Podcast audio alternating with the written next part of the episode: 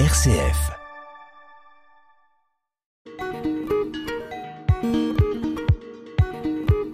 Bonjour à nos auditeurs et auditrices, bienvenue euh, dans l'émission Couleurs du Monde sur RCF Cœur de Champagne et nous sommes aujourd'hui euh, toujours en compagnie de Chris Maël. Bonjour Chris Maël. Bonjour Marie.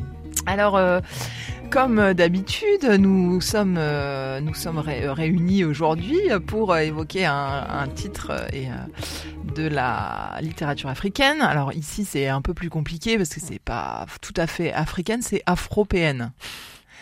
Euh, effectivement, euh, le texte dont on va parler, en fait, c'est un recueil de nouvelles qui est paru chez euh, Flammarion en 2014, me semble-t-il, oui. Euh, eh bien, euh, ce, ce récit donc euh, porte le titre d'un d'une des nouvelles de- du recueil qui en comporte cinq, et il s'agit de Afropéan Soul. Alors, qu'est-ce que ça veut dire Afropéan Afropéenne, bah, à première vue, on aurait dit, bah, c'est c'est une contraction de deux mots, Oui, lesquels? Africain et européen. Mhm. Mais je crois que l'auteur a sa propre définition de ce mot-là. Alors l'auteur, parlons-en, il s'agit de Leonora Miano. Donc euh, elle est née en 1973 à Douala, elle est donc euh, camerounaise. Camerounaise. Euh, mais elle est arrivée assez rapidement à- en France, hein, puisque en, 17 ans ou voilà, en 18. 1991, elle, euh, elle arrive à Valenciennes puis à Nanterre, où elle va étudier la littérature américaine. Et donc, euh, elle est une spécialiste de la littérature francophone et notamment afropéenne, puisque c'est elle qui euh, met à l'honneur ce, cet adjectif, ce néologisme, on va dire, hein, un mot inventé, euh, parce que, bah voilà, elle, a envie de montrer la composante africaine de la culture européenne. Voilà. Alors, donc, ce, ce recueil de nouvelles, il est quand même assez, bon, assez éprouvant à lire, on va dire, parce que euh, ce sont des, des textes qui sont difficiles. Alors, pas difficiles dans leur écriture, ouais. mais euh, difficile dans euh, les personnages et la situation des, euh, des personnages qu'il euh, qu'il raconte. Tu peux nous faire un petit résumé synthétique en essayant d'englober ben, les, les, les cinq cinq textes, de trouver des, des points communs? Bah, déjà, faut dire que c'est cinq nouvelles où nous avons différents types de personnes, mais qui se retrouvent en ce sens que ce, sont des personnes un peu marginalisées par la société. Il faut dire, euh, déjà, toutes ces personnes se retrouvent sur le territoire européen, précisément, si je peux dire, en France. Et ce qu'elles ont en commun, c'est le côté, euh, je sais pas si je vais dire, asocial, parce qu'elles sont pas vraiment intégrées dans, dans la société euh, dans laquelle elles se trouvent.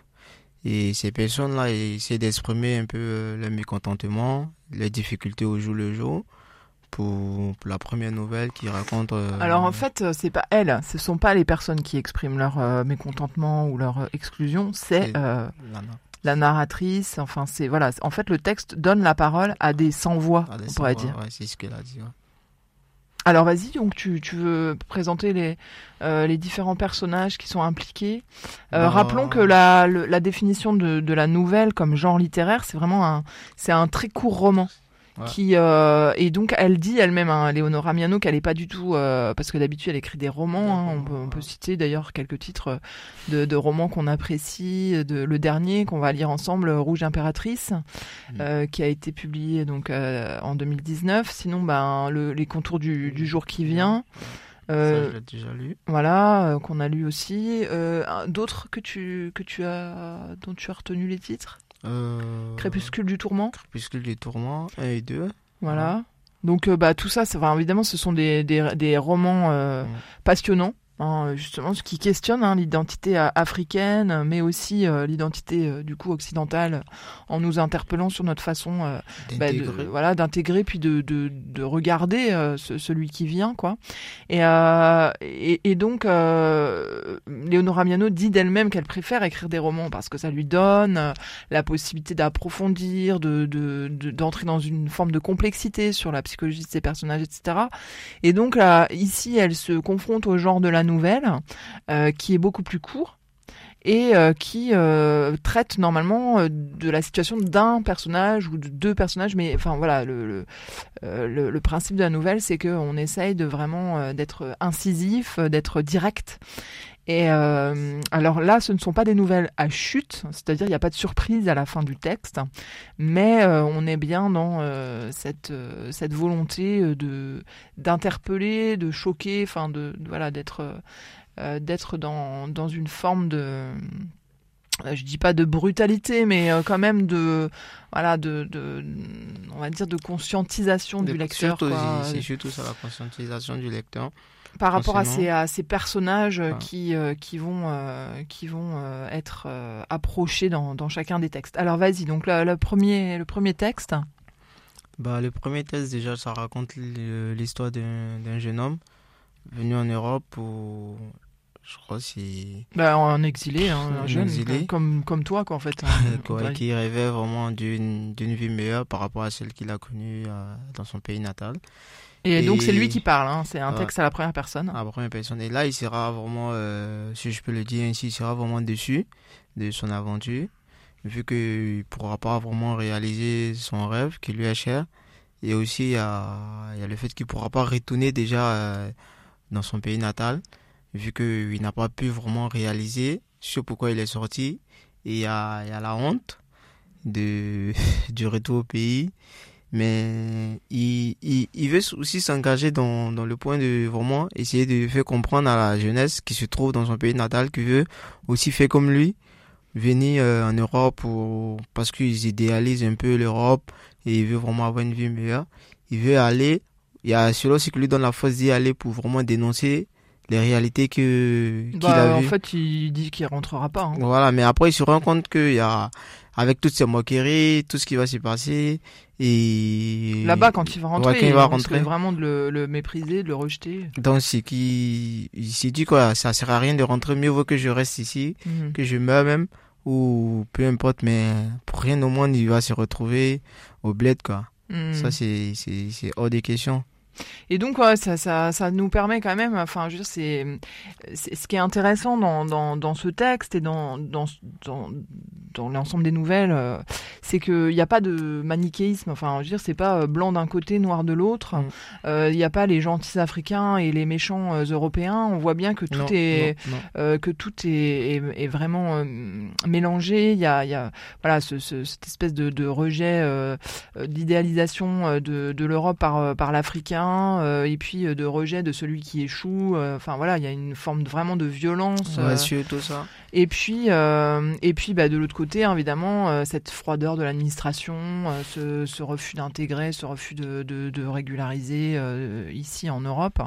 Et, et, donc, on, voit, on, voit cette, cette, cette ambiguïté, quoi, cette difficulté de, pour, un, pour un jeune exilé de, de trouver sa place, quoi puisqu'il n'est plus de là-bas, mais il n'est pas non plus d'ici. Et donc, euh, comment, euh, comment se situer? On, voit bien dans ce texte euh, très court que ben, voilà, la, question est posée. Quoi. Qui suis-je? Et quelle est ma place dans ce monde quoi. Effectivement, c'est ce que l'auteur a essayé de dire à travers, à travers le thème de Afropéenne.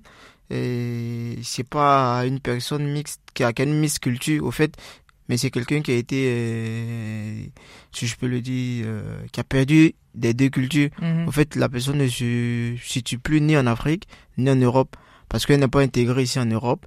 Et vu que elle a quitté l'Afrique, donc elle a déjà perdu ses repères là-bas. Donc cette personne-là est, je sais pas, en manque d'identité. Voilà, elle est en train encore de chercher une identité et oui, elle dit que elle dit que, que voilà, il n'y a pas de paradis quoi. En même temps, son pays lui manque, mais que le, le Cameroun, c'est pas un paradis, qu'il est aussi euh, euh, gangréné par les problématiques autour de l'argent, de la réussite sociale, etc. Et que bah, finalement, euh, que, ce soit ici ou là-bas, il n'y a pas de place pour la jeunesse qui rêve quoi.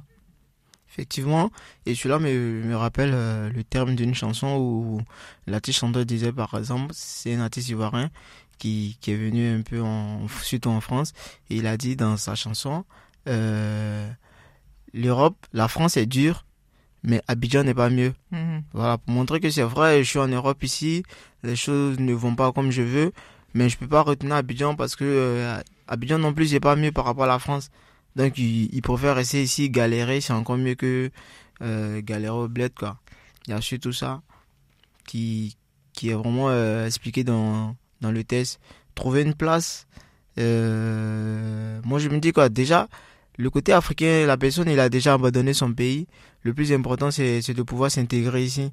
Et s'il n'arrive pas à s'intégrer, bah, c'est alors il dit à hein, la conclusion, et c'est l'introduction et la conclusion, euh, en fait, se font écho puisqu'il utilise le mot de bactérie neutralisée. En fait, il se qualifie euh, euh, comme étant une bactérie neutralisée. Donc c'est vrai que c'est très bah voilà, c'est, ça montre la situation tragique euh, du, mm. du, personnage. Quoi. Et alors donc, euh, euh ce, ce, ce, personnage euh, bien va évidemment avoir des compagnons, d'une certaine manière, dans les autres récits de, de, ce recueil.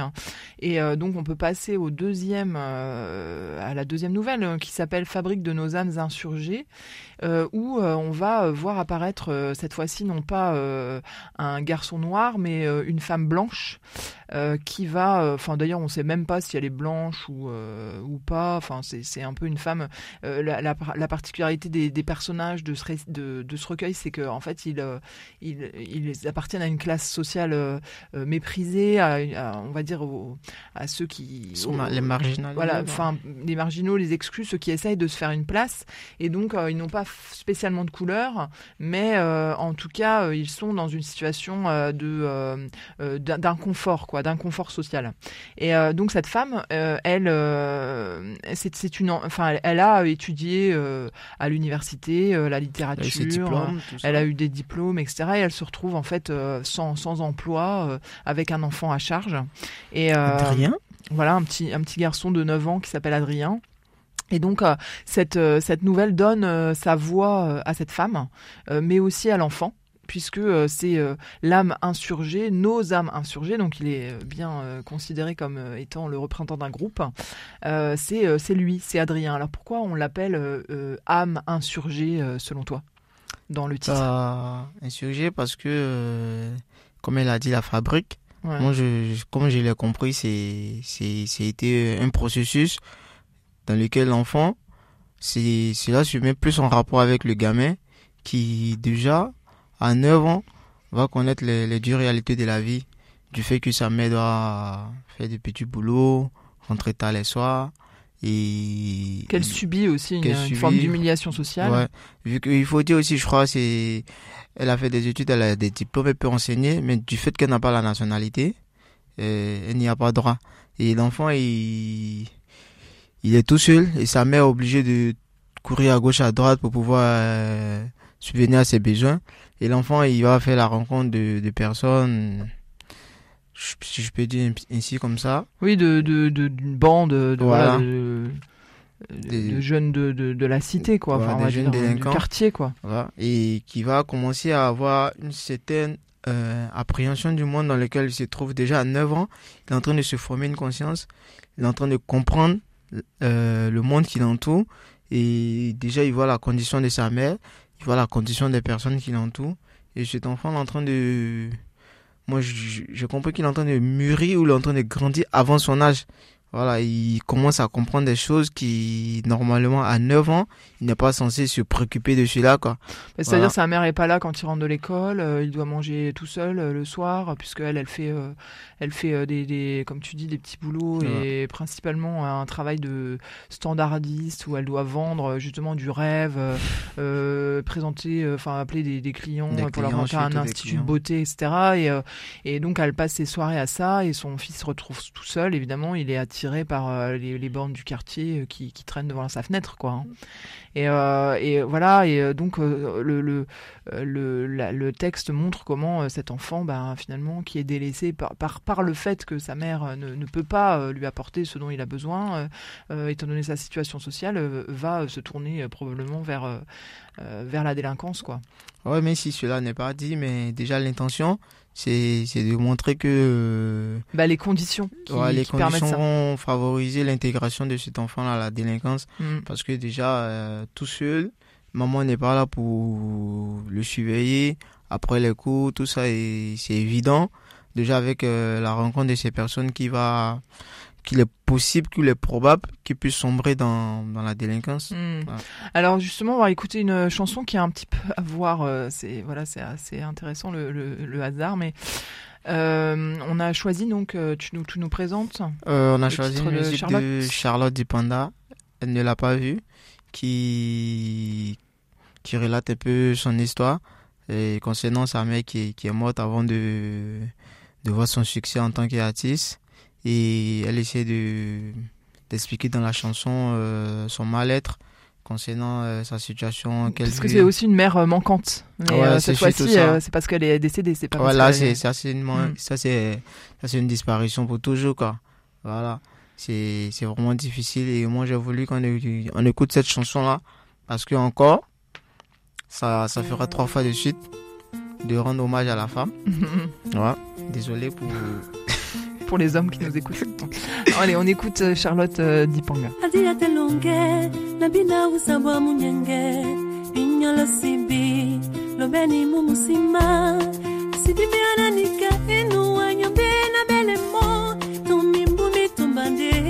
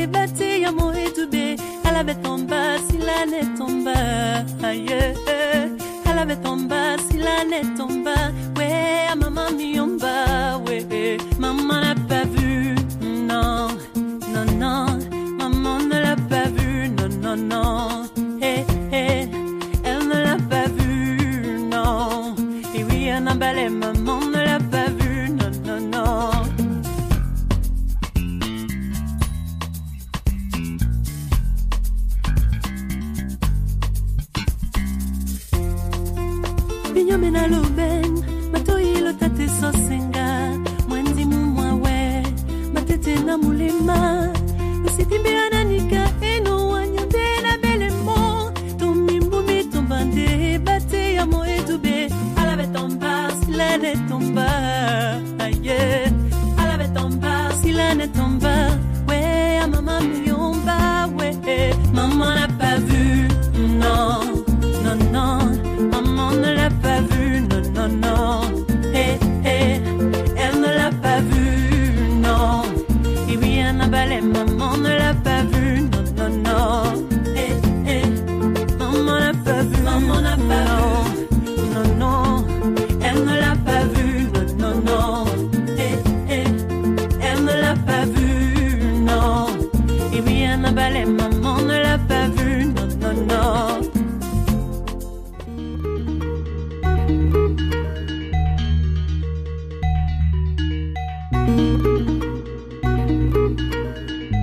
avec euh, Charlotte Dipanda qui chante euh, donc la l'absence de sa mère. Euh, et parallèlement, donc, nous parlons de Afropean Soul, le recueil de nouvelles de Leonora Miano. Alors, je disais tout à l'heure qu'il était paru en 2014, mais c'est une erreur puisqu'il date de 2008. Chris Maël, donc tu, enfin on a bien abordé les deux premières nouvelles du recueil. Est-ce que tu as envie plus particulièrement d'aborder l'une de celles qu'il reste? Il y, en a, il y en a trois encore. Euh, celle que j'aimerais aborder, c'est la rue C166. Mhm. La dernière. La dernière, qui vraiment encore m'a vraiment beaucoup touché concernant, euh, comme je l'ai dit, hein, la condition de de ces femmes dans ce centre social là. Ouais, alors donc euh, c'est l'histoire de d'une porte en fait, d'une porte. qui sépare deux mondes, euh, le monde de la rue, euh, enfin de la capitale parisienne et puis et puis celui du. de la porte noire non? Oui, c'est une porte noire qui ouvre donc sur un monde des exclus, mais cette fois-ci ce sont des exclus féminines puisque ce sont des euh, des, des, femmes hébergées euh, voilà, dans, dans, une résidence sociale qui se situe 166 euh, rue de C. Et, et voilà, le, le, texte fait bien, montre bien qu'il y a une limite entre bah, la vie normale, le monde, la vie de la cité, et puis ce centre-là. que la porte, elle ne s'ouvre pas d'une façon libre, en fait. Alors c'est pas une prison, hein, mais c'est vraiment. Non, non, tout sauf ça. Ouais. Mais euh, c'est euh, c'est un c'est un endroit où euh, les femmes qui qui, qui y résident bah, sont dans dans de grandes difficultés d'insertion sociale en fait. Ouais, on a parmi ces femmes des, des femmes battues, mhm. des, des femmes qui sortent de prison, qui n'en ont pas où aller, et surtout des femmes qui n'arrivent pas à joindre les deux bouts. En ouais, les femmes aussi en difficulté, psychique, les, femmes qui, qui sont qui, sont affectées de, par la dépression, la maladie mentale, effectivement. Et aussi, c'est surtout, euh, faut, faut, concernant le psychique de ces femmes, faut dire que c'est pas quelque chose d'instantané, mais qui, qui s'est mis en place depuis, euh, disons, depuis leur enfance et qui arrivé à un certain moment de la vie, n'ont pas vraiment pu se prendre en charge.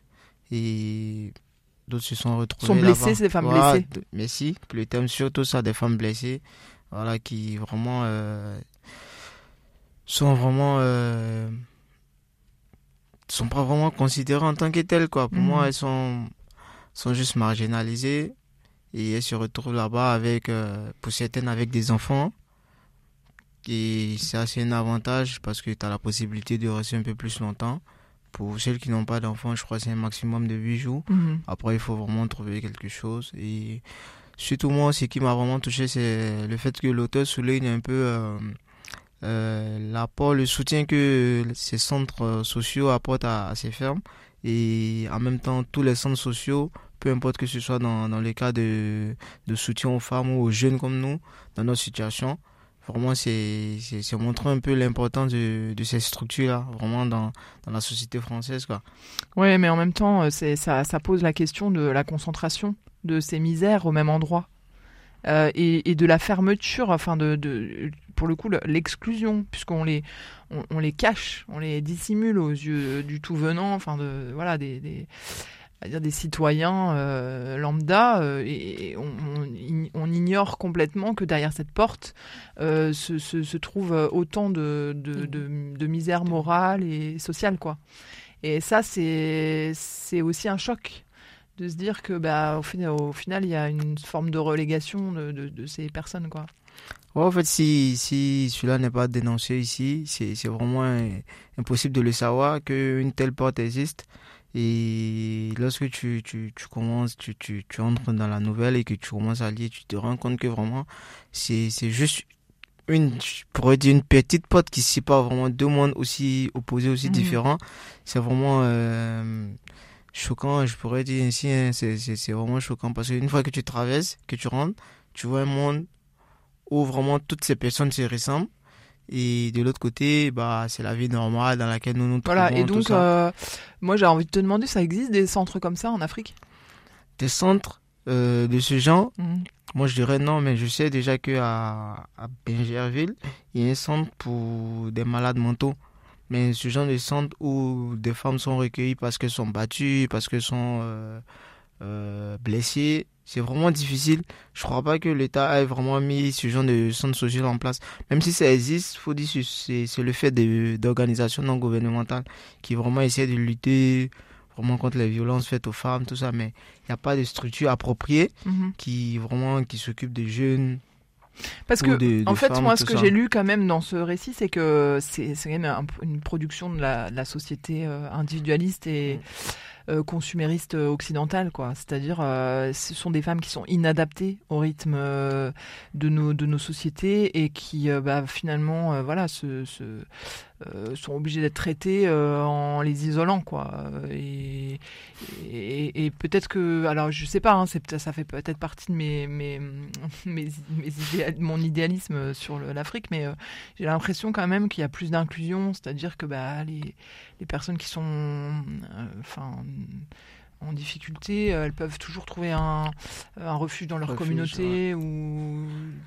Enfin, ouais, franchement, ça c'est c'est vrai aussi l'individualisme, c'est pas vraiment euh, monnaie courante en Afrique, ça faut le dire. C'est c'est vraiment très difficile de de voir vraiment certaines personnes euh, délaissées à la rue, tout ça. En Afrique, c'est vraiment facile d'approcher quelqu'un, de d'expliquer sa, sa situation et de de trouver bon, quelqu'un qui a la main sur le cœur pour, pour vous tenir la main, quoi, pour vous accompagner. Alors, il paraît que c'est de moins en moins vrai, euh, vu la, bah, voilà, les, le creusement des inégalités, le fait que.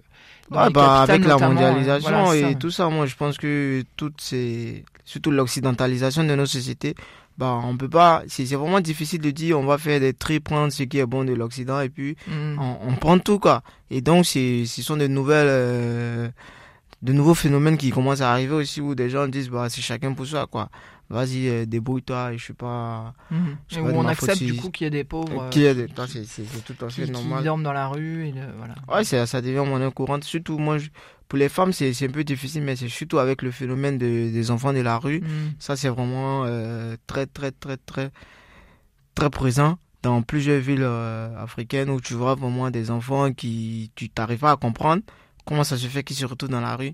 Et il y a l'État qui fait vraiment pas grand chose pour essayer de les caser dans des centres. Y a, parce qu'il y a, vraiment pas des centres sociaux ici, Mhm. comme nous on a découvert celui-là.